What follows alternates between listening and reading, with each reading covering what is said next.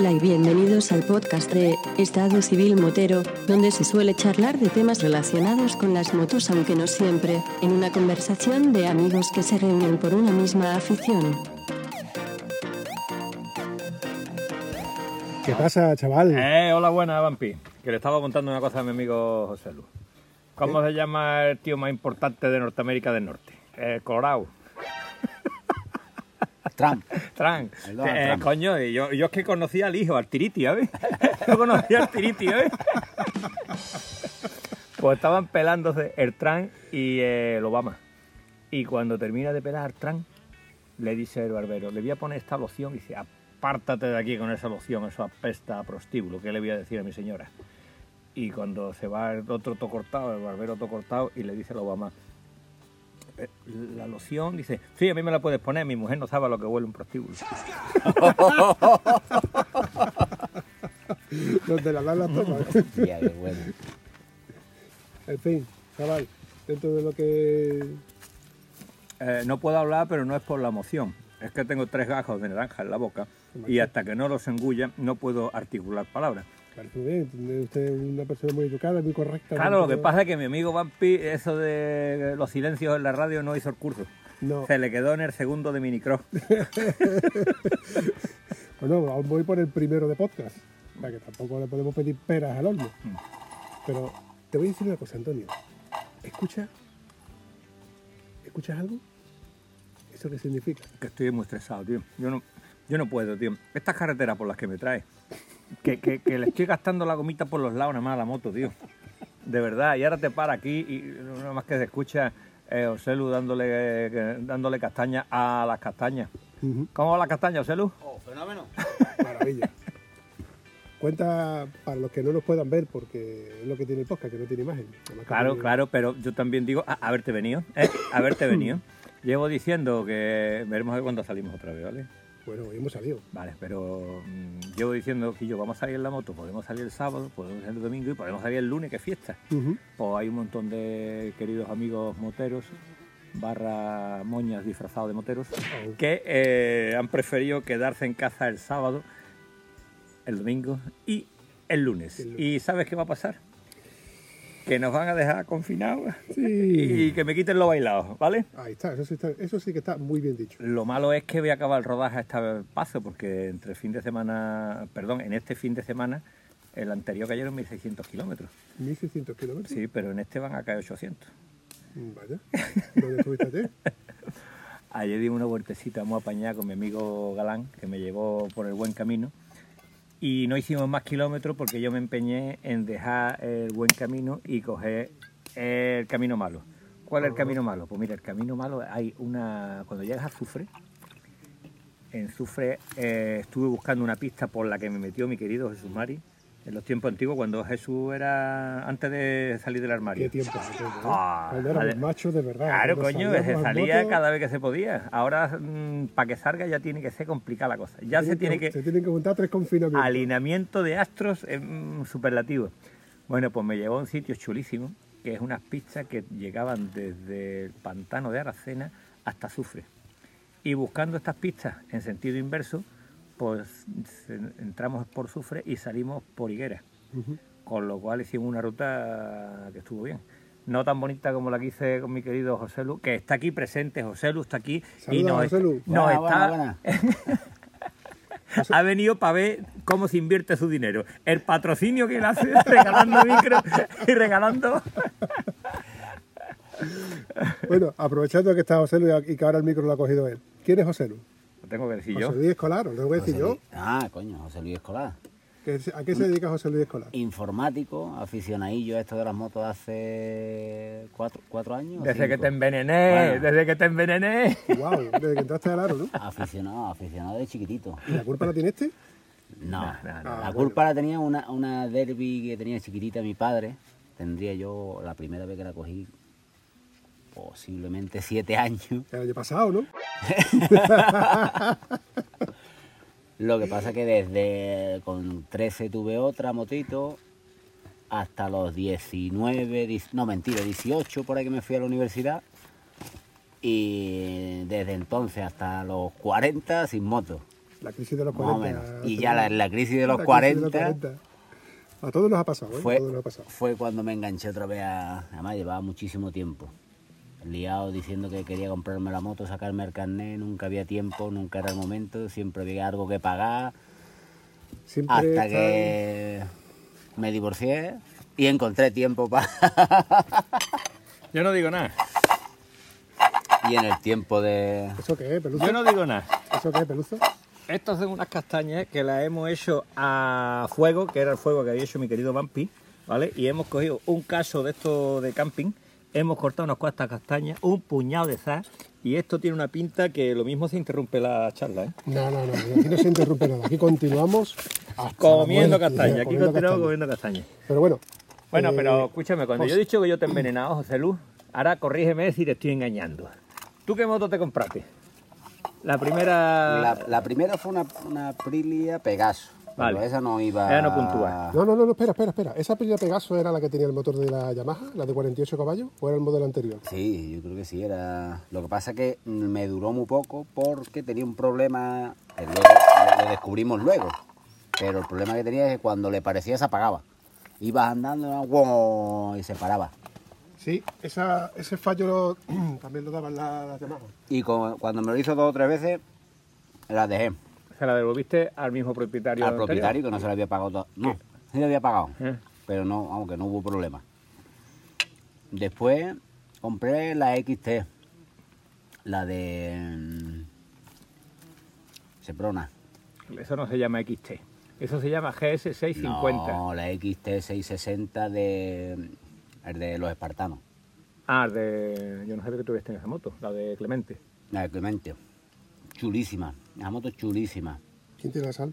Pero antes de eso, en una comida que tuve con, con Víctor, ya había palabrado con él que él se iba a comprar a 1200 y yo me iba a quedar con su con su 6 es- la Vale, pues yo quiero que tú sepas que ahí estaba yo metido por medio. Ahí ya le había calentado, yo he visto la cabeza que tú querías la moto. Y a ti, que te comprara la GS, porque una GS para mí es la moto más razonable del mundo, tío, una 650. Ahí me acuerdo yo que me llamó Víctor, que yo tú no, cuando se enteró que había comprado la otra moto, que yo tú no te ibas a quedar con mi moto, digo, sí, sí, sí, tú no te preocupes, yo me quedo con las dos. Que esta me va a durar muy poco. Y me quedé con las dos motos un tiempo hasta que ya después vendí la XT y me quedé con la 650, que era mi moto. O sea, ya hasta que saqué la, los dos años de la 2, me lo pegué con la 650. Y fue donde hicimos mi, mi bautizo de, de moto. Que se compró la moto y se vino con nosotros a, Canta- a Cantabria, no, a... No, lo primero fue, la, la primera vuelta que di fue la raide con el huevo. Bueno, eso no eso no puntúa. cuenta, eso no No puntúa. puntúa porque Ahí va, quedaron a salir a las 7 de la mañana, salieron a las 6 de la tarde Pero que me estás container. llegaron a... Estas container. coño, desde- Cuéntale, cuéntale. desde- quedamos por la mañana, a las 12 por ahí, pues el Piti tenía que hacer cosas. A la 1 llego a la nave del Piti. Nos paramos a la puerta y yo, no, yo estoy esperando al huevo. Y yo, pues nosotros, ah, tirá que ahora, ahora vamos nosotros. Cuando llego ahora por el huevo, estaba en una tabernita. Espérate, ahora nos vamos, vamos a comer. ¡Echa una copita! Salimos a la tabernita a las 5 de la tarde. De las 5 de la tarde nos vamos a su casa. Espérate que le vamos a poner la bombilla que no tengo luces. Señor, dame ¿Y paciencia. seguro? Ah, no tenía seguro. Llamó al del seguro a ver si le metía. Cuando salimos a las 7 de la tarde, del tirón para Granada, de, por la autopista. y- Te voy a hacer un inciso. ¿Has aprendido algo? Ahí. Ah, ya por lo pronto sé con quién me tengo que juntar. O sea que, como yo siempre digo, para bien o para mal, cuando algo ocurre, quédate con la parte buena y desecha la mala. No, ahí, ahí aprendí eso. Todo depende eh, de, de lo que tú quieras si te buscas la, las habichuelas. Yo se lo digo a todo el mundo. Yo quiero salir a hacer moto. Salgo con Antonio. Quiero salir a hacer turismo. Pues tengo otros amigos para hacer turismo tranquilito. Muy bien dicho. Que depende de lo que, que hay gente para todo. A mí me partió el corazón cuando lo veo, ¿Por qué hablas flojito? porque soy muy tímido. Ah, vale. Me partió el corazón cuando lo veo después de la Raider. Vamos, después de la Raider, la comida después de la Raider. Y me lo veo allí cuando dice, el, el agua dice, escucha que yo voy a llover, aprieta y sin miedo. Y me dice aquí el niño, ¿tú te vas para el monte? Digo, sí, me voy contigo, ya, pues vale. Yo iba con un grupito, empieza a llover, tío. Las motos 120, 130 por la autopista, lloviendo, lloviendo que no se veía, y yo mirando la lucecita de atrás, que yo venía, yo sabía que José Lu venía con la 650, yo tenía una, y sé que la 650 sí mantiene ese paso, pero hay que darle, ¿no? Y yo mirando por el retrovisor, ya, pues viene ahí, ah, pues viene ahí. Y ahora dice esta gente, vamos a pararnos. Mm, Nos echamos fuera para entrar en un bar a tomarnos algo y a que escurriera el agua. Y me paro en la entrada del bar, viendo los chuzos de punta y la lucecita que viene detrás ¡shum! pasa. Digo, este no hace luz. Este no hace luz, tío.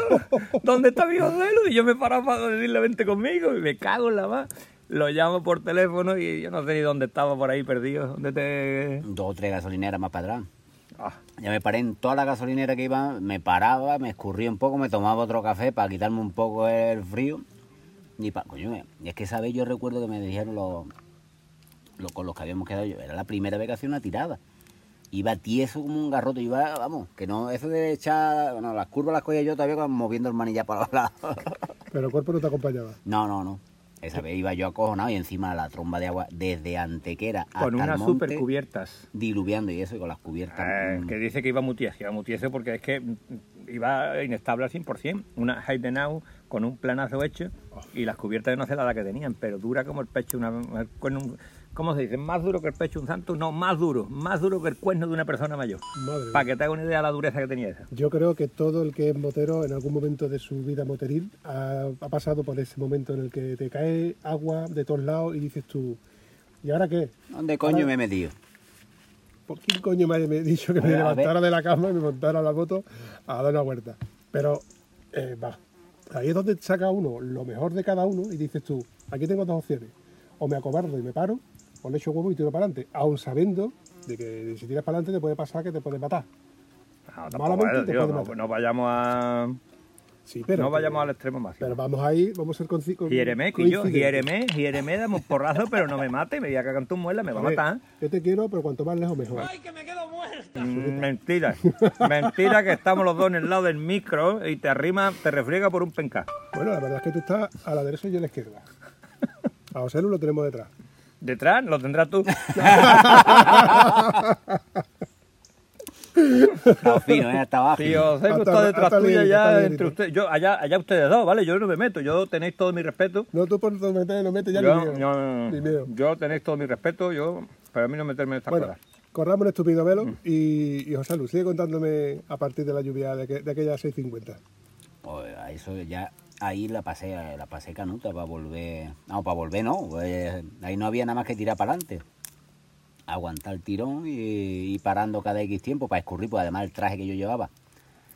Supuestamente era un traje de agua, pero era un traje, tra- equipo completo por 200 euros, te puedes imaginar tú lo impermeable que era. Bueno, hay trajes que sí son... Ah, bueno, pero lo- Una los cosa. chubasqueros. El traje ese sí era, sí era impermeable. Era impermeable para un chaparroncito durante media hora. Pero para dos horas, tres horas de viaje con un chaparrón de ese calibre, yo creo que ahí nos mojamos todos, ¿vale? Ahí todos fue- traímos la ropa mojada. Lo bueno es que ya eso, ya íbamos por autovía, ya era todo recto, que no había... Ahora, te da... ¿Cómo se dice? Te da la experiencia para saber que no pasará. Que simplemente tienes que agudizar Lo- los sentidos y con más cuidado, tener más ojos, porque cada vez que me ha cogido lloviendo la entrada en Sevilla, siempre, yo no sé cómo lo hago, que siempre me equivoco y me meto para dentro de Sevilla en vez de bordear. Y es por eso mismo, pues vas con la tensión de la lluvia y no vas pendiente de las señales. Siempre me pasa lo mismo. Pero bueno, A mí me pasa sin llover ni nada. ¿eh? a mí me pasa en un día de sol. Pero no se me quitaron las ganas, al revés. Hoy se lo estaba diciendo a Eulogio en la, en la gasolinera. Dice, tú, seguro que va con Antonio, verás tú la que va a liar. Digo, digo, las primeras veces que salía con Antonio, iba acojonado, digo, Quillo, te la liaba. te me la quiere claro, te sale, no, vamos con una pistita. Sí. Por yo iba diciendo, me cojones. cago en mis mulas, me tengo yo a ver para qué coño salgo. Pero claro, Yo te metí a ti por pistitas, eso, tú, ¿qué me estás contando? ¿te acuerdas el día que íbamos ahí para ver, para ver Rocar y empezó a ponerse negro, negro, negro, pero negro? Y llegamos a La Palma y era una, pero un tabique negro, dice Antonio. Y yo, como tú quieras, en vez de para adelante, vamos a coger para Villarraza, que hay ahí, yo sé, una pistita y vamos, huye- facilita. vamos a ir huyéndole a la, a la la nube. nube. Ah, pues vale. Vamos a salir por un camino, un vendaval nos echó para atrás, tuvimos que volvernos para otro lado. ahora me estoy acordando. Un vendaval que tú ibas andando con la moto y tú dices, esto un banco de niebla que se ha levantado de golpe. Era No, no, no. polvo. Es el viento, el, el polvo en suspensión. Era de, mm, mm, yo qué sé, como las películas que se ve que van dando y se levanta de buena primero la marabunta. Una tormenta y, de arena. puede ser? Pues igual, vamos. Como, parece que como si dijera, ¡eh, mierda la que me va a caer ahora! Ah, después, ahora. de- después del, del ventarrón. ¿Para qué este. me junto yo con el tipo este, hombre? Bueno, pues dice, no, no, no, vamos a coger por aquí que yo sé por dónde vamos. Y vamos, nos metemos por la pista. La pista empieza bien, un poquito más estrecha, un poquito más estrecha, Un poquito más, más duro. estrecha, hasta que empieza a dar con las maletas en los matorrales. Íbamos por una vereda de cabra. Pero tú ibas con la 1200 entonces. Y ya iba con las 1200, eso no hace, hará un año y medio, dos años. Y cuando llegamos a un cruce, es que me he equivocado, teníamos que haber girado allí, pero ya, ya llegaremos a algún lado. Ya para atrás lo vamos a tirar, ya llegaremos a algún lado. Lo peor que le puede pasar es que nos, que nos, que nos caiga el diluvio. No, la suerte fue que no nos llovió, eh, efectivamente, bordeamos la tormenta, llegamos a un bar y justo cuando llegamos al bar a tomar café, cayó la, la tromba de agua. Esa suerte sí la hemos tenido unas pocas de veces. Mira, Muchas veces. pues no es la primera vez que le pasa. Eh, estando nosotros en... Avis, ¿Lo cuentas tú o lo cuento yo? cuéntalo, cuéntalo. Venga, lo voy a contar yo. Yo estoy entretenido con las castañas. Allá por el mes de septiembre, de hace unos cuantos de años, decidimos de ir al evento de Turatech. En España se, hace- se hacía, no sé si se sigue haciendo ya, una vez al año. Este año cuando se hace. Y este año nos cogía muy lejos, o sea, ese año nos cogía muy lejos, nos cogía incluso más cerca ir al de Portugal, que estaba en Avis, un poco más arriba de, de Lisboa, ¿no? En Sí. el mapa. Sí. Pues tiramos para adelante. Habíamos localizado a Piti, el Piti había localizado. No, fuiste tú el que había localizado el sitio donde quedarnos a dormir. No fue en el mismo Avis, fue en el Vamos a ver, con, con los- mis conocimientos, ¿cómo dudas? Mis conocimientos informáticos, dije, vamos a buscar un hotel. Y yo rápidamente le dije, niña, búscame un hotel cerca de Avis.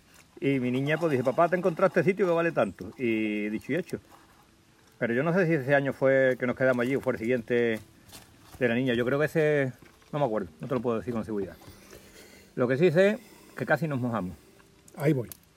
Pues el tiempo amenazaba lluvia y nosotros, como somos muy valientes, decimos, "Ah, en septiembre no va a llover ya, no va a llover. El Piti y él iban con el traje de invierno. Y yo era muy valiente y me fui con el traje de verano. Digo, lo peor que me puede pasar es que me llueva. Pues Tú entonces- eres muy chulito. Un traje de verano puesto amenazando agua, tío. No, me llevé un traje de agua, que era un mono que yo compré, creo que fue en el Lidl, de la talla triple XL. Claro, para, para que te fuera más fácil quitártelo y ponértelo. Pues la ley de Murphy. ¿Va- ¿Tú crees que va a llover? Pues te paras y te lo pones. Y nos lleves tres caminos. ¿Crees que va a escampar? Llega, llega al sitio, te escampa, eh, te eh, José. Lu tiene una experiencia con un mono de verde chillón, ¿vale? De agua, que nos pusimos subiendo por Portugal. Un momento, cuando has dicho nos pusimos, que los dos entraban ahí dentro. No, no, el mono se Ah, lo vale. puso, ¿eh? Pero fue mm, después de, ¿cómo se llama la Venecia portuguesa? Aveiro. Después de visitar Aveiro, si alguien no ha visitado Aveiro, no lo va a visitar porque seguramente estaremos todos confinados, os jodéis.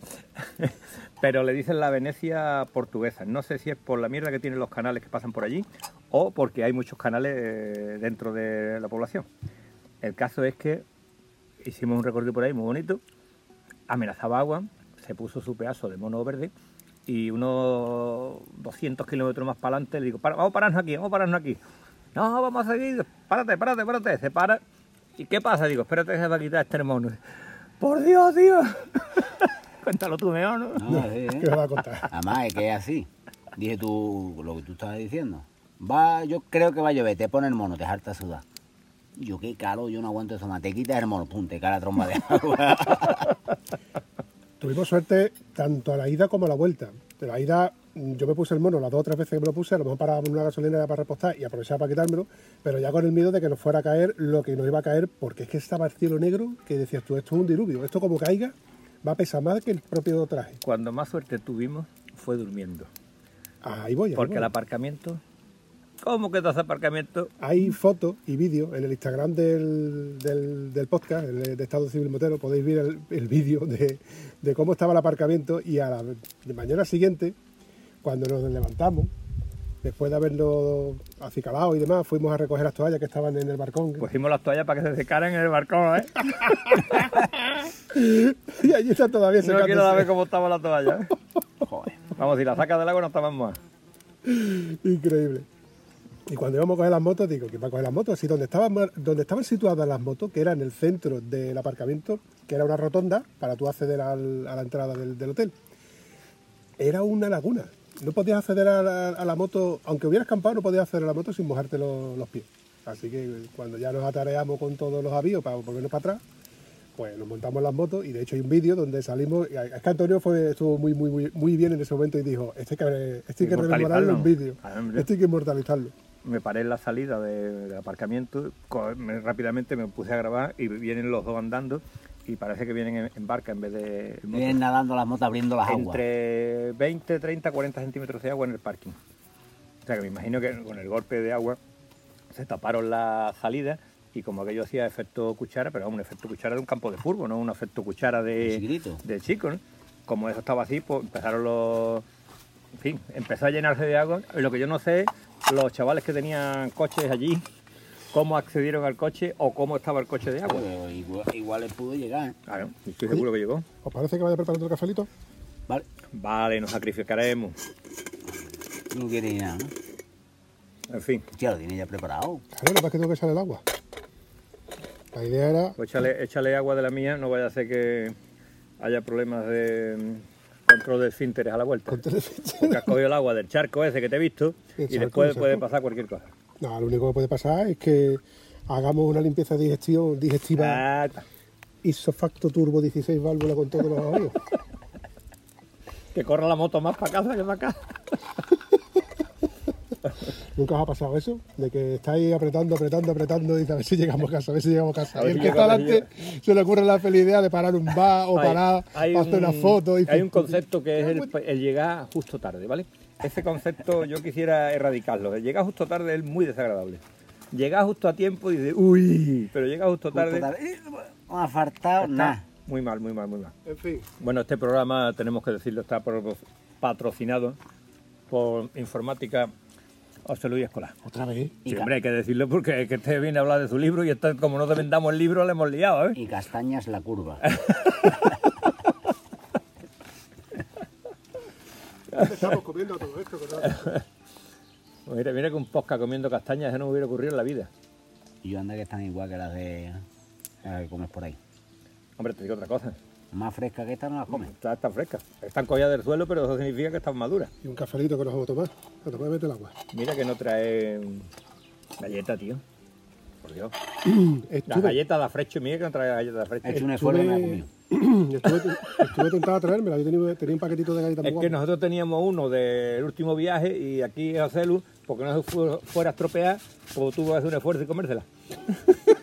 Con carne de membrillo. Ha hecho el esfuerzo de comerse las galletas, ha hecho el esfuerzo de comerse el spetec, el pavo y qué más había quedado. Bueno, pues ya no quedaba nada más, ¿eh? No me dejáis nada. Me No he comido nada más lo que había. No me dejáis que me lleve nada. De tu leche condensada desnatada tengo en casa. Bueno, y esa te la guardo para ti. Esa es la que me he traído. Eso es un. Eso me ha salvado. a mí- Bueno, desde el ejército, desde que yo hice el ejército. O sea, pues desde que hice la mili.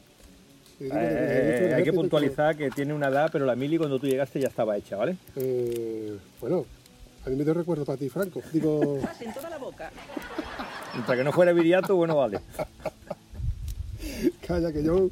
Yo nunca te da mucha caña con el tema de la edad. O sea, que la próxima vez que lo que hables con él, te puedes meter con todo lo que tú quieras. Mira que decirle el niñato de la, de la scooter. El niño las scooter, no te jodes. Tú siempre se puede tener un colaborador que tiene una scooter. ¿Eso cuenta como moto? A ver, cabrón. Tío, tío, ni eso es una moto ni es nada. Pero, ojo, escúchame, Gonzalo. Tiene dos scooters. Una que es la que usa la, la- la Liberty, que es la que usa él para repartir, porque luego tiene un reparto por las noches. La que está reconstruyendo, que es una Italjet 113. O sea, se considera Mira, una Vampi, 125. Vampi. Pero, espera, espera, espera. Espera, ¿a ti quién te da estas cositas? Esta. ¿Eh? ¿Quién? Maravilla. Está peladita. Hostia, ya más calentita que esta, la puta. Está caliente. Está más caliente que cuando yo era chavalito. Pues la Italjet esta tiene un motor bicilíndrico en línea, bicilíndrico en línea. Imagínate los dos cilindros mirando hacia adelante. Con, con- con un, creo que un solo, no, un solo- un- dos tubos de escape. Pero luego lleva un sistema de amortiguación muy peculiar, donde lleva un trapecio, donde va la dirección y la amortiguación. Pero el amortiguador no lo ves, el amortiguador es invisible. Es Está como escondido es un scooter que tiene más cara de bimota que de scooter. Que de scooter. Es un avión. Muy bonito, no sirve para nada, pero muy bonito. Después te coges un bache y te descuadrilla Y te entero. parte por la mitad. La suspensión es una obra de arte pero no trabaja bien, ¿vale? Pero Sí, es él- muy bonita. Él reconoce de que la moto como suspensión para sitios facheados no es, como moto para sitios facheados no es, pero existen versiones de casa y de circuito. Es una belleza, es un, un ejercicio de... A ver si- de Una obra de arte, Una obra de arte. No sirve, no sirve, pero es muy bonito. A ver si la termina, que él está loco por terminarla. Y luego tiene una TDR. En España no se, no se comercializaron apenas. La TDR es una TDM, pero la había en 2,5 y en 125. Y él tiene el modelo de 125. Moto Yamaha con válvula IPVS. Te, ¿te suena la TDR? ¿Te suena la TDM? La TDM era la versión de carretera de la Super Teneré 750. Se sacaron una TDM que era un 850 y después sacaron la TD, ¿qué se llama? La que tiene la TDR. La TDR, que ella lo hacía en 250. Una moto para los niños, hombre, para que se entretengan los niños en su paseíto por ahí, es punto de servicio. En fin, que seamos serios. Hablando en serio para no meternos con John, que John no se merece que nos metamos, sobre todo si no está presente. Bueno, Esa moto no vale para nada. Pero sirve como. sirve como escalón para subir de. para subir de moto. hombre, yo estoy seguro, para bien o para mal, estas cosas ocurren de esta manera. John no tiene carnet, con lo cual es un convalidado, con lo cual Pero la moto que ha tenido... que yo me he enterado que hay sitios donde tú vas y te sacan el carnet. Pagando. Sí, sí, sí, sí. Tiene que pagar. Bueno, también hay sitios donde te cogen con una moto sin carnet y también tiene que pagar. Pase. y seguramente no puedes llegar a casa con ella. Yo opino que si yo estuviera, por ejemplo, en la posición de él, que no me he sacado el carnet o no lo tengo, y nada más que tengo acceso a motores de 125, eh, limitado a los 35 o 32 caballos, no, creo que son 15 caballos los que puedes limitar, creo que no, creo que no son más. Nah. Pues iría buscando siempre motos de, de ese calibre. NSR 125, eh, Yamaha TZR 125, que es una moto que a mí siempre me encantó. Eh, CRM de 125, que era, era el modelo CR y luego una M en grande, ¿te acuerdas? Fue el primer motor que yo conocí de Honda, que tenía válvula de escape. Decía, ¿eso para qué sirve? A mí Bueno, me gusta tiene- llevar una moto que yo no tenga que llevar al extremo. Es decir, la 125 de motocross, que es lo más próximo que he estado yo de una cilindrada pequeña, tuve la Derby 125, no me gustaba nada porque había que llevarla a 10.000 vueltas. ¡Bam! Y a 10.000 vueltas, vamos, la Derby se rompía a 2.000 vueltas. a 10.000 vueltas se rompía lo que fuera. Ahí se rompía lo que fuera porque la Derby sacó un producto que duraba, tenía garantía para los primeros 5 minutos si no le daba muchos acelerones. Después se iba rompiendo toda, ¿no? Entonces, desde entonces para acá yo he dicho que siempre la cilindrada en dos tiempos sería de 250 para arriba. En dos tiempos y para campo, porque se te hace manejable y demás. Pero para carretera yo creo que hoy día menos de 600 centímetros cúbicos te deja un poquito tirado a la hora de poder escaparte de algún, de algún susto. Te hace un inciso, es que se me ha venido a la mente. Tú sabes que yo tuve delante mía una vez una CR500. Una serie, hombre, por Dios. Eso es un unicornio. Yo, yo he corrido con una CR500 de un amigo mío. Con una, eh, o sea, la CR500, como dice mi querido Vampi, para quien no lo sepa, es una Honda 500 centímetros cúbicos de motocross. ¿Vale? Eso creo que daba 60 y pico caballos. Y Sí, pero, pero en dos tiempos, que la patada de dos tiempos en no era dos de tiempos. cuatro. Bueno, pero yo, yo la que cogí era de mi amigo Alfonso Pelito, que se la había comprado a un tío que estaba haciendo el mundial. Y llevaba suspensiones pata negra, Ollings delante y detrás. Eso andaba, bueno, en el circuito este del camping, que hoy no existe como es lógico, porque todo es ecológico. Ahí yo me acuerdo de iba eh, Francis Pamo con su pedazo de Honda 250 y yo iba detrás de él, ¿no? Y cada vez más cerca, más cerca, más cerca. Y de buena primera yo decía, yo, esta moto en los perarte va muy rara. Va muy rara en los. Y se me ocurre en medio del perarte y miras de la rueda y lo que iba rara es que la moto te iba haciendo un caballito en el perarte. Es decir, tú trazas un perarte, una curva de casi 180 grados, que va la moto casi horizontal y tú abrías ja y la moto se levantaba. O sea que la moto te va trazando la curva perfectamente con la rueda delantera a un metro del suelo. A ver, a un metro del perarte, a- del suelo estaba a 10 centímetros, ¿no? Porque estás completamente inclinado. Y la sensación era rarísima. Y me acuerdo detrás de Francis, que corría más que yo, el chiquillo, de verdad que andaba más que yo. Pero claro, andaba más que yo a 250 y 250 yo en un circuito de arena, que arena de playa, para que nos entendamos. Una 500 mm, tiene que andar tío muy bien, muy bien, muy bien para que tú no vayas a cogerlo. Y lo cogí, pero no porque lo adelantara, sino porque él se caía solo. Quería ir tan rápido que no podía llegar, no podía ir a ese ritmo. Bueno, lo de la 500 esta te digo porque te he cortado, porque como es mi profesión, cortarte cada vez que tú tienes alguna cosa interesante que contar. Para más cascas. Con la 500 esa hicimos una salida en el circuito de motocross al monte y yo dije, en la vida me había pasado esto. Que salga yo antes de todo el mundo y me deje la gente, coño, a dar banderazo salimos todos, ¿no? Pero me he adelantado al banderazo porque no es normal que yo vaya el primero. Y cuando voy llegando al final de recta, miro para atrás y yo no me había adelantado. Es la onda la que adelantaba a todo el mundo. La gente venía por, el- por la mitad de la recta cuando yo estaba al final de recta. Y no son dotes de pilotaje. Es que un motor de 500, un CR500, eso, eso es para tenerlo guardado en casa en una cajita. ¿La flecha o el indio? No, ahí es, ahí es la flecha solo, ¿eh? Esa 500 era la flecha solo. Ahí no, ahí no había, no, había, no había tanto... Lo mismo que ahora no lo hay, en aquel entonces pues, tampoco. Te voy a decir una cosa, José Luz. La pecha castaña que te estás dando... No puede ser ni buena. No, que te vas a peto. Menos mal que vas en la moto. En el coche no te venías conmigo.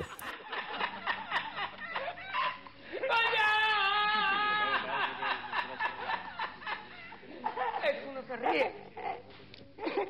Le ha rebuznado hasta el micro. Sigue que- contando lo de la 500 que te lo he costado, querido. La vi en Valverde y por lo visto, según me contaron, esa onda duró muy muy poco en manos de ese hombre porque era demasiada moto. Era demasiada moto. Ten en cuenta que Valverde del Camino es una zona donde los circuitos son de tierra muy dura. De piedra, diría De yo. piedra muy dura. piedra. No es como, por ejemplo, en la zona vuestra, de Almonte, El Rocío, El Lucena, Matalascaña, que el paraje en sí no es verde, es arena de playa, más o menos. Entonces ahí es muy, muy normal que traccione mejor las motos y si es una 500 pues tiene que volar. Pero este yo creo que se la compró más del tipo, yo quiero tener la moto más grande que Por haya. pasión, se la compra uno por pasión. Sí, no, te estoy hablando, te estoy hablando hace ya Claro, ya 30 fuera años, de- ¿eh? No estoy hablando de... Lo que yo te conté de la CR era cuando la CR estaba en el candelero. Y también hace más de 30 años de eso. Soy muy mayor. Y yo lo, y yo lo estoy padeciendo, Sí. Orfo. Entonces este compró la 500 y no le salió bien, ¿no? No, o sea, yo la vi, que esta es casualidad de que tú vas por la calle y ves la moto pasar. Y al poco la ves aparcada y, te la- y- y es que esta moto donde que viene, digo, ya te enteras, ¿no? De fulanito tal, que se ha comprado tal. Y claro, era, era todo un monumento. ¿no? Tú, tú no veías motos de estas como no fueran catálogos de, de- en catálogos del moto verde. Pero estoy hablando porque en aquel entonces ni teléfonos móviles ni internet. Claro, tenerla adelante dices tú, qué maquinón. Qué es que era una obra de, de- de ingeniería. Ese pedazo de bufanda que desde donde sale ya sale haciendo la bufanda hasta atrás del todo casi. Sí, porque la, la, la 500, el escape que salía hacia la derecha, la bufanda, la bufanda estaba arriba a la derecha. Y la bufanda salía completamente hacia la izquierda porque tenía que hacer un recodo tremendo. Entonces envolvía el motor por un lado y después salía para el otro. Era una maravilla. Pero hay una moto que está por encima de esa, querido amigo. Y es esa 500 metida en el chasis de aluminio de una Honda 250. Y esa la tuvo un amiguete mío. Y no sé por qué la soltó. Después se arrepintió muchas veces de haberla vendido. ¿Entiendes o no? O sea, tú metes el motor de una Honda 500 de la fecha Catapum en un chasis muchísimo más actual de una em, mm, del chasis 250 de aluminio. Y se convierte en una moto que ya es una diablura total. Una actualización de, Una, del sí, modelo. bravo, es que tú estás viendo una obra de arte, porque tú estás viendo ese motoraco, esa maravilla, pero con un chasis más actualizado. ¿No sería el amigote este que tú me presentaste que tenía una moto que tú me dijiste, Vampi? Ah, ¿Esta qué moto es? Y yo la vi por fuera y dije, esto es una KTM. No, no, mira otra vez. Fíjate bien que no la has visto. Fíjate bien, yo decía, coño, pues una KTM, no lo ves, que pone KTM. Cuando me da por mirar el motor, Eh, ese es Fernando, mi querido Fernando Molesto. Eh, bueno, no me gusta decir el nombre de Fernando Molesto en antena porque Fernando no le gusta que digan su nombre. no es molesto, nunca ha sido molesto, es un tío encantador. Es modesto su nombre, pero nunca le hemos dicho, yo creo que ninguno de los que lo queremos le hemos dicho modesto en la vida, siempre le hemos dicho molesto. Bueno, pues el gran Fernando eh, hizo mecánica y es un profesional como la copa un pino de, de la mecánica. Y entonces, como el compadre de mi amigo Fernando, es el que ya hemos nombrado otras veces, el gran piloto Antonio Abad, tenía varios siniestros de moto, ¿vale? y tenía unos cárteres de una Yamaha 250 que le había reventado el cilindro, otra Yamaha 250 que le había reventado el cárter, un chasis de KTM que el motor ya no había por dónde cogerlo, no era practicable para nada, y de esos trocitos, y gastándose el dinero lógicamente, y con unas grandes dosis de ingenio, ha colocado el motor de la Yamaha 250 en un chasis de KTM 450. Y es una, vamos, verlo nada más ya es una maravilla, ¿eh? porque es todo, todo ingenio. Además, tú lo estás viendo y te crees que es un motor de fábrica, que está un motor de fábrica. Y cuando él empieza a contarte, mira, el escape está adelantado porque no había más remedio que hacerle este casquillo aquí para darle la vuelta. Le ve un silenciado muy chiquitito. Tenía que hacer más chico porque eso le da la potencia justa que vaya. Que tal. En fin, es una, es una maravilla. Pero este Fernando mm, ha tocado varias 500 y lo que hacía era cambiar, no sé si es la, admisión, la culata y no sé qué cosa, y lo que hacía que la 500, que un motor de 60 y pico caballos, rendía algún caballo menos, pero lo conseguía que fuera aprovechable desde abajo hasta arriba. Porque el motor, el problema que tenían las 500 es que para un circuito donde hay unas pendientes muy grandes, que necesita una inercia de, de potencia bruta, o un circuito de arena, van geniales. Pero cuando tú te metes en un enduro, que es lo que estaba diciendo aquí, un terreno duro, un terreno donde la adherencia es lo que prima, yo recuerdo con el, mi amigo Alfonso Pelito, que tenía una KTM 495, que nos hicimos el enduro de, de Morón. Yo creo, creo que llevaba, yo llevaba la XT, una Yamaha XT, y él llevaba la 495. Y la vuelta de reconocimiento la dimos los dos. Y la cubierta trasera la dejó lisa en la vuelta de reconocimiento. Cada, vez, que, reventaba cada vez que abría gas, aquello giraba y como iba girando sobre piedra, pues, o arrancaba la piedra o arrancaba el taco, ahí no había término medio. Entonces, José Luis, vas a tener que sacar la artillería pesada. ¿Por qué? Porque la cafetera dice que, que no tiene fuego suficiente. mira para que te la has traído, mira por dos. Hostia, ah, queda agua, queda agua. Hay que lavar. Espérate, voy a enjuagar casa allí, ¿no? eh, El el, agua, el agua del vampi, ¿cuál es? Aquella. Pequeñito, esa. Esto se puede tirar, ¿no? Ahí, pues esas chiquititas están muy jodidas. Menos mal que te has traído tú. Vamos a hervirlo un poco ¿Cómo con agua de fuego? esta y ahora hacemos. Vale. Llevo un rato con el mesero. Espérate, eh, ve cogiendo tú el Ahí, gas. está, está ahí. No, pero. Ah, bueno, que no lo hacemos allí, vale, vale, vale. Claro. Pero que estamos hablando de poner la cafetera en el infiernillo, no en este. Vale. Claro, Nos hemos ido los Eh, dos. Nos hemos equivocado los dos. Estamos razonando fuera del recipiente. Claro, porque la chimenea eh, no enciende. Y yo llevo un rato con el mechero por debajo, pero tampoco es Yo, suficiente. que yo mira cómo ha puesto los dedos eh, Eh. chimenea. ¿Sabes de qué es, no? La castaña. Que parece que nunca habéis visto. Os voy a relatar, os voy a relatar lo, lo- lo que está aconteciendo. Lo que está aconteciendo es que Antonio está intentando enchufar una bombona de butano que se ha traído en la GS, porque la GS es lo que tiene, que tiene espacio para llevar una bombona de butano. Y ahora está poniendo el soporte. Al fuego con él. Estos son hornillos de tieso, que lo sepas. Los señores no tienen estos hornillos tan miserables. Maravilla. Fíjate, esto se merece una foto para que luego veáis en directo. Otra vez.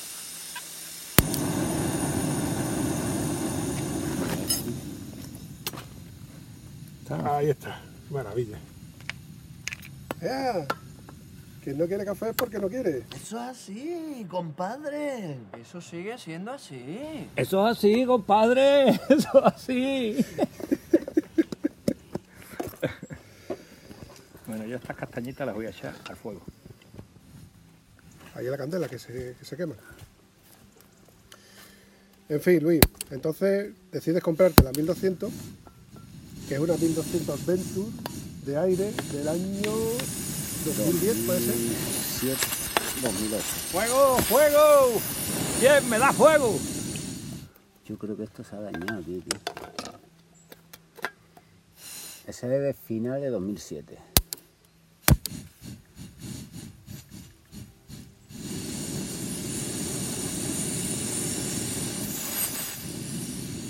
Es que está... que es fuego. Ese, ese del micro para acá, pues va el viento, no vaya a ser que le dé con... El litro no le pasa nada. Como ahora tenemos patrocinador, Salimos por ahí, ¿eh? Salimos por ahí, ¿eh? por ahí, es donde, por ahí es por donde yo he bajado las dos veces que he venido hasta aquí. Que de hecho el vídeo que te mandé era por ahí, porque yo pensé que era esa era la única entrada que existía en su día. Hasta que luego descubrí que por donde vosotros veis llegado por donde se sale, que es el acceso de coche. Y es que tenéis infernillo De tieso. de tieso, tío. Qué gran invento de Carlón, ¿eh? Desde que Esto no es de Carlón, chaval. ¿Este no es de Carlón? Esto es Aliexpress también. Esto es Ali- AliExpress, los ricos. Espacio patrocinado por AliExpress, la tienda tieso. La tienda tieso. Es, eso. Chulo el invento ese, ¿eh? Esta es la cosa tan simple y ya te quita toda la... Es la bombona. Bueno, pues ahora se pone otra. Pero yo creo que el café no está No, no, le, le falta le echa- poco. le echa condumi por si falla la bombona, le echa condumi a la candela, a ver si arde un poquito más. Oye, eso, Tú eso sabes, es que estamos lejos del coronavirus. tú sabes que mi infernillo le puedes colocar la botella esa de gas. Esta no, la de rosca. Esta bueno, la, la de arriba, ¿no? La de arriba de Exactamente. rosca. Lo- El mismo quemador lo puedes colocar la botella de gas o la, el depósito de gasolina que trae. A ese quemador le puedes usar también el de, el de gasolina. Ese no, el mío, que yo, el mío, porque yo tengo quemadores, no voy a tener quemadores de tieso como esta gente, ¿no? Yo tengo un quemador de señor, De ¿eh? categoría. de categoría. Me lo compré en una oferta que me compró mi Celu, me lo compró por AliExpress porque sabe que domina las redes sociales de manera que yo no tengo ni puta idea del botón. Me. Yo siempre le doy el botón que no es y él le da el botón acertado y a él le sale y a mí no, Así nos va. para que vea tú lo de las cosas. Y así nos va. ¿A qué me chulo. Oh, A ver, eso, a ver, se callen. eso ya suena como si fuera una cafetera. Eso que suena que niño, ¿será café? Qué maravilla, son sopletes. ¡Wow! ¿Cómo huele eso, tío? ¡Oh, qué maravilla! vea. ¡Oh, qué maravilla! Bueno, chavales, Vamos, vamos a ver, hay que decir, querido Vampi, ¿qué te hablas? que para un tío que está en su casa y hace café eh, es lo más normal del mundo. Pero para un tío que está en un merendero donde solamente se escucha el silencio y las voces de mis amigos, tomarse un café esto es un privilegio, tío, es un super lujo.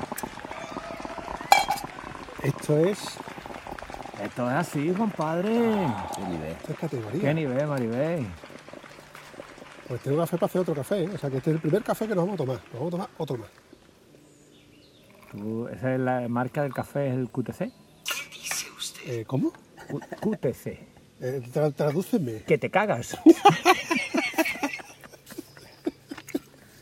Estos son los Como lo carga una amiguita, te caga por la bata Como decía mi amigo, un amigo mío, dice, este café tiene garantía. Garantía. Cinco minutos de garantía a los cinco minutos. A partir de cinco minutos cosa tuya, ¿eh? Que aquí tenéis leche condensada, abrirlo y ir sirviendo, que yo voy a enfriar esto mientras que me contáis. Container. Ahí está. Pues no sé, ya no me acuerdo lo que estaba contando. Con la cosa del café se me ha ido, tío. Ahora tiene que hacer echarle leche hasta que haga montañita. Oye, Selú, Ahí. que tú sabes que tú estás- va a salir en el próximo podcast, ¿no? Ya, ya, estoy enterando. ya. Pero tú al principio te quedaba un poquito como diciendo, "Jo, ahora hablar ahí delante del micro se va a hacer... Y te das cuenta que es lo mismo que hacemos todos los días, ¿no? Soy unos cabrones.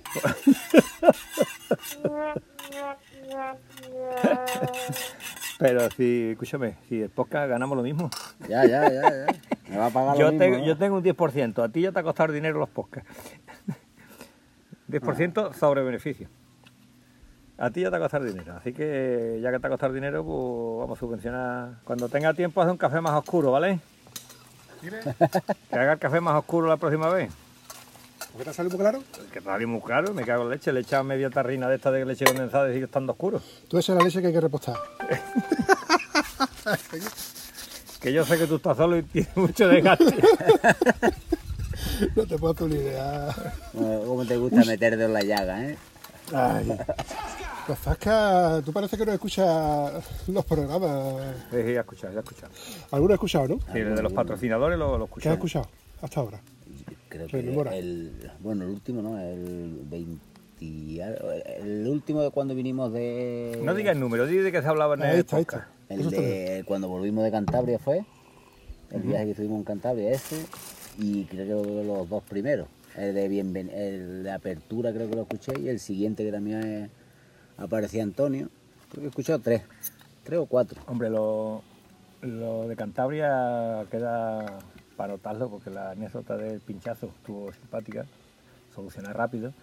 Y la otra anécdota que me quedé un poquito perplejo fue que nos cayera 10 minutos de agua Ah, coño, después de las previsiones que daba que iba a el tiempo, que va a llover, que no sé qué, tú decías, nos va a caer diluvio. Porque yo fui con el No, Tony pero no años lo creía nadie, de cada vez que parábamos en un sitio. No ha llovido. Nada. Bueno, no. Bueno, pues Rafa C vino también de una Challenger, que también iba a llover lo más grande, y vinieron y, y lo mismo, no, prácticamente nos hemos Este, este, este café está más clarito, ¿eh? Así que no quiero, mal, menos mal. no quiero ninguna hoja de no reclamación ni, ni nada de ningún tipo, ¿vale? Bueno, a por la segunda ronda.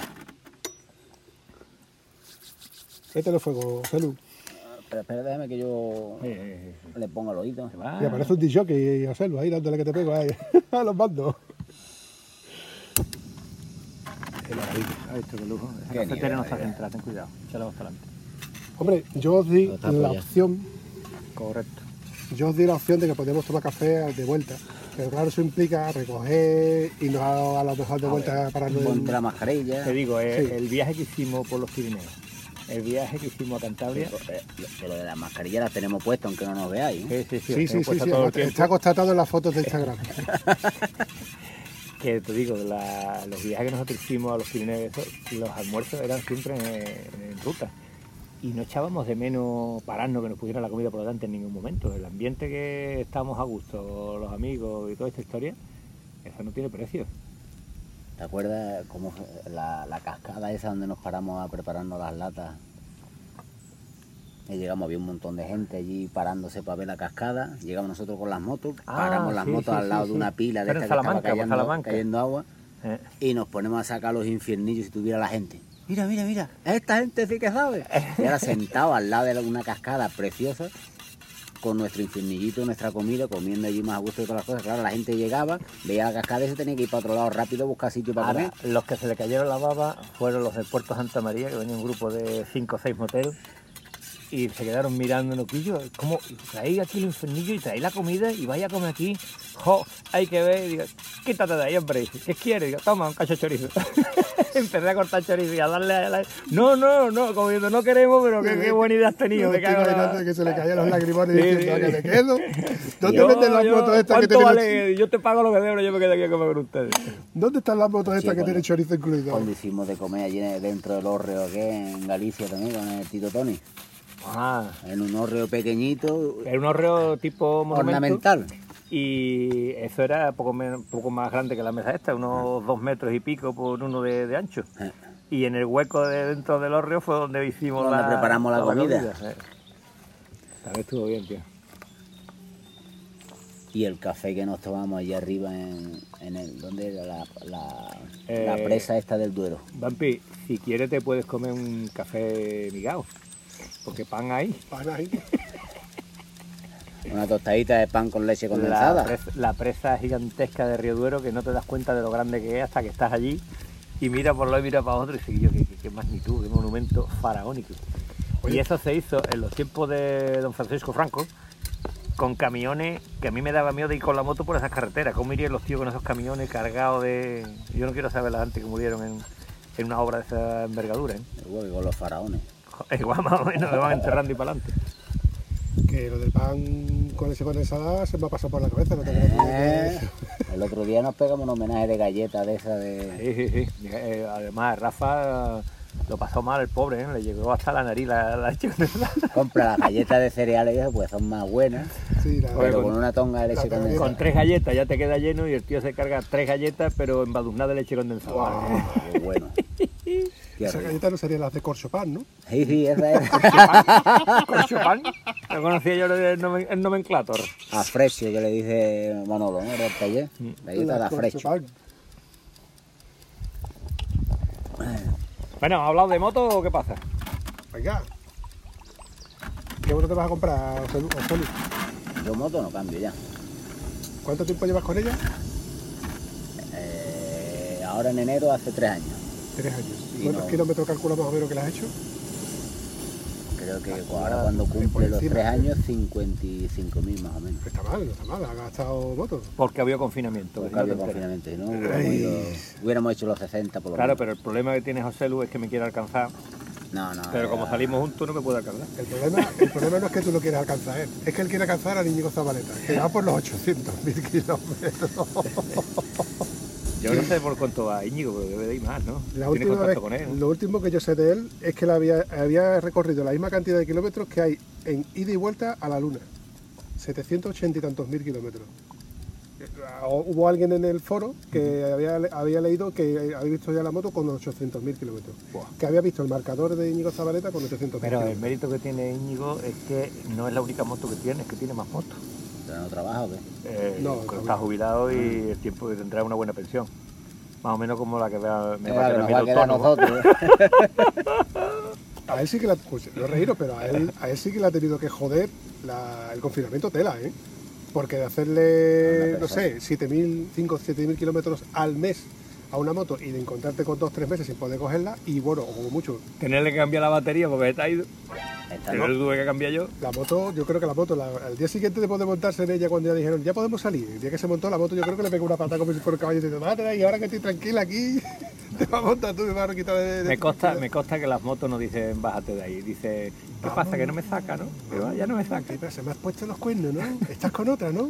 Hay otra por medio, dime la verdad. Hay otra. Hueles a perfume, hueles a castrol. Huele a Ya no hueles a motul, esto no lo Ahora que hueles a castrol de huele a dos fresa. tiempos, mamona. Oye, no te, no te he contado eso. John en su moto de dos tiempos usa un tipo de aceite para la mezcla que huele a fresa. Pero que me estás container. Vamos a ver, yo no quiero decir que los scooters sean motos de maricones, ¿vale? No lo quiero decir. Pero es que me lo estás poniendo muy difícil, Vampi, coño. Y yo quiero dejar a John tranquilo porque me gusta meterme con él, pero directamente, no, no por línea. No, no, no me ha gustado, no me ha gustado decirle esta cosa a John. No, bueno, vamos, vamos a dejarlo. vamos Que a dejarlo huele a para cuando- fresa, para que cuando huele a veamos. fresa, ya te cagas. Cuando chico, eso, cuando, cuando teníamos moto de chico, con 16 años, 15, 16 años, y al huevo no le dejaba al padre la moto, cada vez que lo quería castigar, le quitaba, o no le daba dinero, o, O le quitaba la llave. Me acuerdo de un fin de semana que se fueron los padres a Rocío, cogimos una cegueta, Eso ya está bueno, ¿eh? Ah, para quitarle el candado a la moto. cortamos Eso está en su punto. cortamos el pitón que le había puesto el padre y como no teníamos dinero para echarle mentira, tenía, le sacó gasolina a otro coche que tenía el padre y no teníamos dinero para el aceite, cogió aceite de oliva de, de la cocina Hostia, qué bueno. en la, en la una MTX era lo que tenía y le echó aceite de oliva al depósito de aceite y nos fuimos la moto. Y teníamos una peste a barbacoa por donde quiera que íbamos, pero una peste, parece una barbacoa la moto, un- una marea blanca impresionante. Yo sí he visto motos o coches pasar y me ha dado olor a pescado frito, A fritanga, a fritanga. a fritanga. Y por lo visto es que el aceite, los diésel, aprovecha eh, el aceite, Aceite de fritanga, se lo puede echar directamente a- al diésel. No sé si hay quien lo refina, hay quien sí, hay quien no. Eh, a ver, yo leí en su día, porque te explico, yo lo vi in situ. Yo estaba repartiendo pan bimbo con una furgoneta, una Mercedes antiguísima, una MB 150, una cosa así, una cosa muy rara. Y en una, en Río Tinto, me paré y mientras que yo estaba echándole al carrito el, el pan bimbo del reparto, veo como un hombre coge con un carrito, con su carrito del supermercado y se le acerca con un montón de garrafas de, de- de litro de aceite de girasol y empieza a echarle botellas de aceite de girasol. Digo, caballero, ¿usted sabe lo que está haciendo? Me dice, yo lo sé mejor que tú. Dice, esto anda con esto. Esto anda con aceite de girasol perfectamente. Pero una pregunta, ¿el diésel es más caro o más barato que el aceite de No, girasol? en aquel entonces costaba el aceite de girasol más barato que el diésel. Estoy hablando de un diésel. Era un Peugeot 505. Un Peugeot 505 de mm, atmosférico, no era, no era turbo diésel. Claro, yo me quedé tan pillado que yo decía, esto es imposible. Y fui a ver a un íntimo amigo mío, mecánico, mecánico de la familia, ustedes saben más que yo, vamos. Y efectivamente, a un motor diésel de los antiguos, de los que no llevaban catalizador, de los que no llevaban turbo, de los que no llevaban electrónica, esos andaban no con aceite. Podías echarle una cantidad de aceite de girasol, perdón, que, que te permitía poder seguir usando el coche perfectamente. De hecho, incluso era bueno porque te limpiaba todo el sistema de inyección. Ahora, con esto no estamos incitando a nadie a que le eche aceite de girasol al coche. No, Que se te pero- carga el catalizador, se carga el Claro. inyector y lo vas a hacer. pero que eso me lo dijo Rafa Claro, hace ya, un año. ¿eh? ya se cargan los catalizadores y los inyectores, los combustibles baratos suficientemente como para decir también que le eche No, pero aceite este. Rafa me lo dijo la última vez que me fallaron a mí los, los inyectores ¿eh? del Scenic, me lo dije, no, échale 5 litros de, de aceite de, eh, Ah, de girasol. de girasol. ¿Y cómo te quedaste cuando te lo dijo? Yo creí que era cachondeo. Pero se lo eché. A cinco Compré litros. la garrafa, de- o sea, el depósito casi lleno de gasoil, le eché y no se nota. O sea, se supone que por lo visto sí te limpia el tema de la inyección y demás. Hasta que tú, hasta que tú lo compruebas, te quedas como pues diciendo, me la estoy cargando, me la- Yo, si no fuera mecánico el que me lo dijo, no se lo he hecho. Exactamente. Me Mecánico, tú, no, si me es cualquier mecánico tampoco se lo he hecho. Se lo he hecho, porque lo ha hecho mi Rafa. La verdad es que ¿Tú sabes lo que ha hecho Rafa con su maravillosa? Se ha comprado una 1200, ¿vale? Se ha comprado una 1200 con 196.000 kilómetros, que para otros sería una locura. que para otros era una cura. Se ha comprado la 1200 esta y lo único que tenía de pega la 1200 es que tenía una gotita que le chorreaba por el famoso retén del cigüeñal. Ese retén que tiene BMW, que puede costar 12 15 pavos, Pero, pero que tienes que mm, abrir la moto entera. La moto entera. Pero claro, si tú eres un mecánico de BMW, pues montar, mon- abrir y cerrarla no es muy complicado. Pero Rafa no es mecánico de BMW. Pero Rafa es un profesional que cogió el... Fue un puente, ¿no? Fue un puente porque el domingo lió con la moto. Puente pasado. No me acuerdo. Hace muy poco, si fue la Sí, sí, semana sí. pasada o hace. Se lió con la moto. la- el fin de semana antes de irnos de viaje. Que dijimos, a ver si no te vas a poder venir de A ver si viaje. no te vas a poder venir de viaje. Las fotos que puso Rafa con la moto entera abierta por la mitad. Digo que yo, y dice, a ver si no te va a dar tiempo venirte de, de viaje. Es decir, tenía una semana para cerrar la moto. Y dije yo, digo, esa moto está cerrada mañana. ¿Y saben cuánto me equivoqué? En nada. me equivoqué en nada. Abrió la moto, le cambió el retén de cigüeñá, un guardapolvo del Cardan ¿El jaque? y no me acuerdo qué más historia que tenía No, revisó, revisó el embrague, revisó las dos o tres cosas. Pero claro, porque es un mecánico extraño, si hubiera hecho lo que yo le dije no hubiera pasado nada. Digo, tú le pones una esponjita debajo de la fuga esa que tiene de aceite y cada dos o tres días exprime la esponjita y se la pone otra vez y ya no te chorrea al suelo. Esa Y- solución de Esa es tieso. la solución de tieso, claro. Pero fíjate el tío lo que cogió, abrió la moto y la cerró sin haber abierto un motor, que un, un colega nuestro que también es aficionado a abrir y cerrar motores, y claro, lo hace él, este aficionado, le gusta, pero no un profesional como Rafa, ¿no? Entonces, bueno, la primera vez a lo mejor tienes, empiezas a montar, igual tienes que volver a desmontar para hacerlo bien porque te has equivocado. Y digo yo, sí, mi Rafa se va a entretener ahora. A ver, yo te digo una cosa, Rafa es un tío que tuve un... ¿Cuál es el coche que tiene nuestro amigo el Percha? El, El, el BMW ese gigantesco. Sí, no me acuerdo que. que- El BMW lleva la cadena de distribución Cadena. la, la cadena de distribución no la lleva delante del radiador. O sea, radiador, cadena de distribución y después. No, no, no, no. Eso lleva el radiador. Lleva el motor, lleva la cadena de distribución y después lleva el embrague más para atrás. Joder. Con lo cual, cada vez que tienes que cambiar la cadena, tienes que coger el motor, ponerlo en el suelo y abrirlo entero, ¿no? Entonces, mm, yo abrí ese cacho de pedazo de motoraco con toda la parte de electrónica que tiene. Yo eso sí lo veo sumamente complicado. Al lado de eso, abrir el motor de una boxer eh, es complicadillo, Eh, pero son- para él es... Son cositas más chiquititas, Claro, pero. para él, no, pa' él no- yo sabía que no era nada y además prueba está que ahí la tiene fantástica, ¿no? Yo te reto a que veas un vídeo en YouTube, que creo que te voy a pasar el enlace, que seguramente los los más aficionados al, al mundo BMWista seguramente lo habrá visto, de los chicos de la circunvalación. Estos dos muchachos se dedicaron a recorrer toda Europa y cuando terminaron de recorrer toda Europa se recorrieron toda América. Y creo que fue estando en América, a uno de ellos se le rompió. He visto el ese vídeo. ¿Has visto el vídeo? He no? visto ese vídeo. sí. Y ves cómo hacen con el chasis de la moto, el subchasis tuyo, de tu moto, de tu GS1200, lo suben para arriba. Y todo lo que está delante lo quitan. Dividen la moto por la mitad. La rueda por un lado, por un lado y la rueda por otro. Para cambiar el embrague. Y no le cambian el embrague, ojo.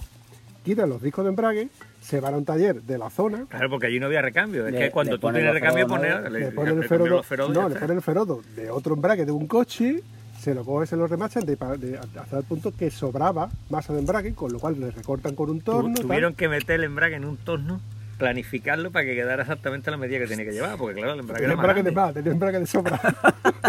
A mí me han dicho amigos míos que han estado por Marruecos y que se habían quedado sin embrague allí y que cogen la moto, tiran la moto al suelo, le quitan el embrague, o sea, no quitan el aceite siquiera, la moto la tumban, le quitan el embrague, llevan el embrague a un sitio, le ponen los ferodos, se lo vuelven a montar y con eso duró la moto medio día. No, no, no, espera, no duró más. Yo te voy a contar la historia que me contó un buen amigo mío, que resulta de que lo conocí gracias al foro, al famoso foro de la F800GS. Y casualmente él tenía, eh, íbamos a organizar una pequeña quedada por la zona de, de Huelva y él se ofrecía a, que, a buscarle alojamiento a todo el que eh, fuera cerca de Matalascaño o Matalascaño. Este chaval tenía una F800GS igual que la mía, amarilla.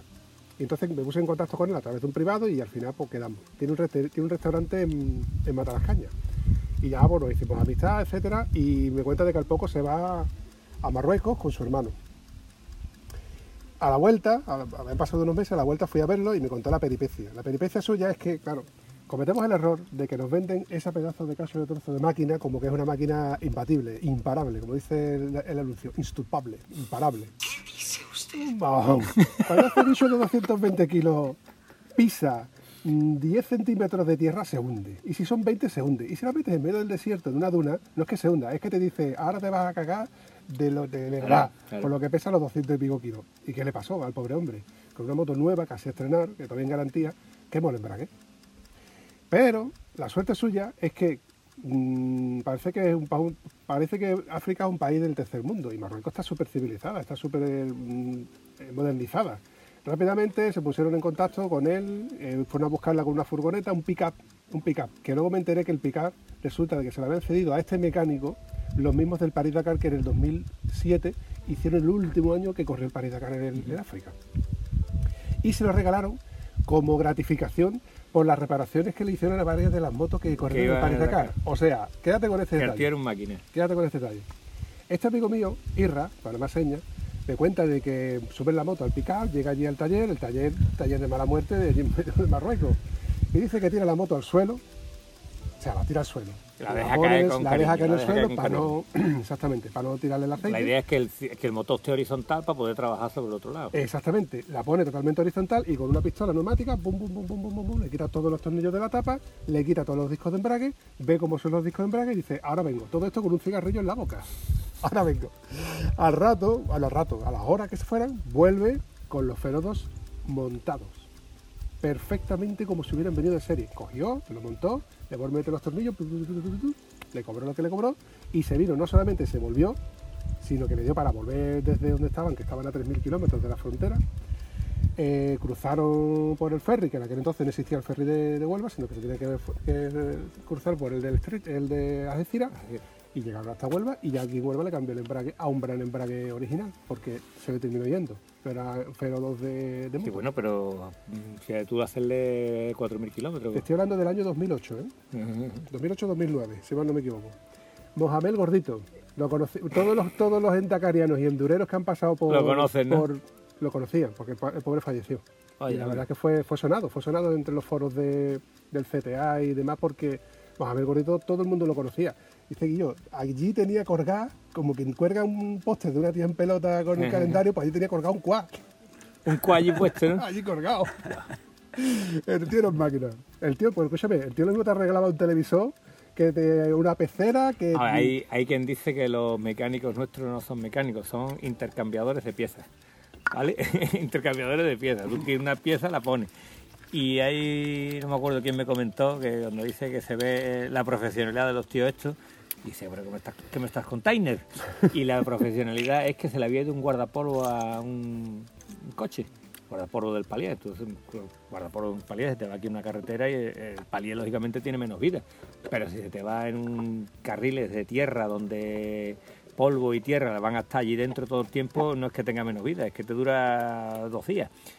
Y la historia es que como no había mm, guardapolvos de esas medidas, estaba el tío con una, un instrumento que si tú has entrado alguna vez en uno de los talleres antiguos, era una especie de gavilla de hierro gordo que liaba una piedra, que esta piedra es la que se ponía incandescente.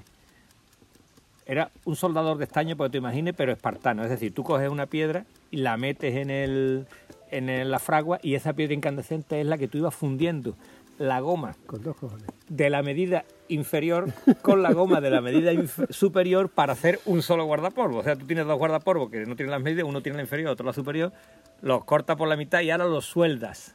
Goma de caucho zordá con un zordado de estaño. Con paciencia y fatiga, ya, solucionado el problema. Pero esas cosas a mí se me escapan, tío. Yo no tengo paciencia, ¿sabes? Bueno. me pasa como con la pesca, que no tengo Se te paciencia. escapa porque hasta que tú no lo has visto o te lo han contado, tú no, no puedes dar crédito a que eso exista o que, ello, o, que, o que alguien haya salido adelante de esa manera. Pero bueno, es que estamos hablando de que en países del tercer mundo, está mal dicho, eh, está mal decirlo, en países que no están no tienen la tecnología o no están al alcance de, de tenerla como lo tenemos nosotros, Que son más tiesos que nosotros, padre. eh, no, no es más tieso. Sí, no son más tiesos. No es que sean más tiesos, es que Si tuvieran más dinero que nosotros, no lo arreglaban, lo tiraban y ponían nuevo. Ahí voy, ahí voy, pero de todas formas el problema es que no tienen infraestructura para poder comprar una, una- una pieza, entonces es más, es más fácil fabricarla y hacértela tú mismo que crearla. La prueba la tienes en ese vídeo que tú me mandaste sobre qué hacen con los neumáticos de motos y coches cuando terminan con ellos. Alpargata. Pero que me estás container. Zapatos. Pero vamos, con la, te hacen una suela de zapatos que el tío te la coge, te la, te la pone, en la- te pone en modo chancla, te la pone en tipo romana, te hace el talón con tres alturas, con dos alturas, con lo que tú quieras. Te Una hace maravilla, te hace una maravilla. Y sin embargo aquí no puedo remendar una bota que se te da un agujero en la suela. No, no, eso no pega, eso no... ¿Cómo te queda? Bueno, chavales, pues con esto yo creo que vamos a ir finiquitando esta conversación, que la verdad que está siendo muy amena. Vale, eh, una pregunta. ¿Vamos a cambiar la ruta que tú querías por una más divertida que te propongo yo? ¿Eh? Ya me has liado. ¿Qué? En fin, chavales, Lo que no sé es cómo va a acabar tu moto porque esa ruta tiene fases que el asfalto ha dejado ya de llamarse asfalto. bueno, Se llama agujero. A mí hay una cosa que me ha sorprendido, y es que si miramos las tres motos ahora, estas tres motos no son las mismas de hace un mes. Porque estas tres motos de hace un mes, dos tenían eh, Pirelli STR Ah, y otra, la otra tenía un un neumático de carretera carretera. Y ahora justo al revés. R. dos que tenían neumático de taco tienen cubiertas de carretera. vale, pero, pero ha sido obligado porque no había Conti Attack 3 en código V para mi, para mi moto. Pero me han dicho que hay muchas cubiertas, eh, especialmente en el código V, que, que no hay forma de encontrarlas. Se están Es decir, desabasteciendo. el confinamiento este primero Está pasando factura. El segundo no sé lo que va a pasar, pero en el primero mm, dejaron de fabricar y ahora cuando tú estás pidiendo, pues, pues mire usted, pues no hay. Todo se andará, todo se andará. Espero que salgamos de esta, hermano. En fin, chavales, como siempre, un placer.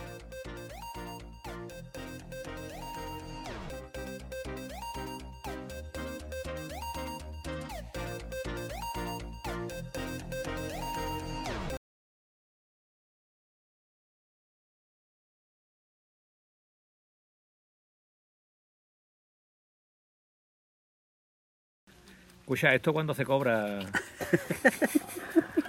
¿A dónde tengo que dejar el número de cuenta? José lo he venido porque iba a cobrar algo, ¿eh? Y pasando por caja, yo, voy- yo voy a ir pagando en carne. En carne. Mira, vamos a dejar la cuenta pendiente, ¿vale? Vamos a dejar la cuenta pendiente que esa carne está muy pasada.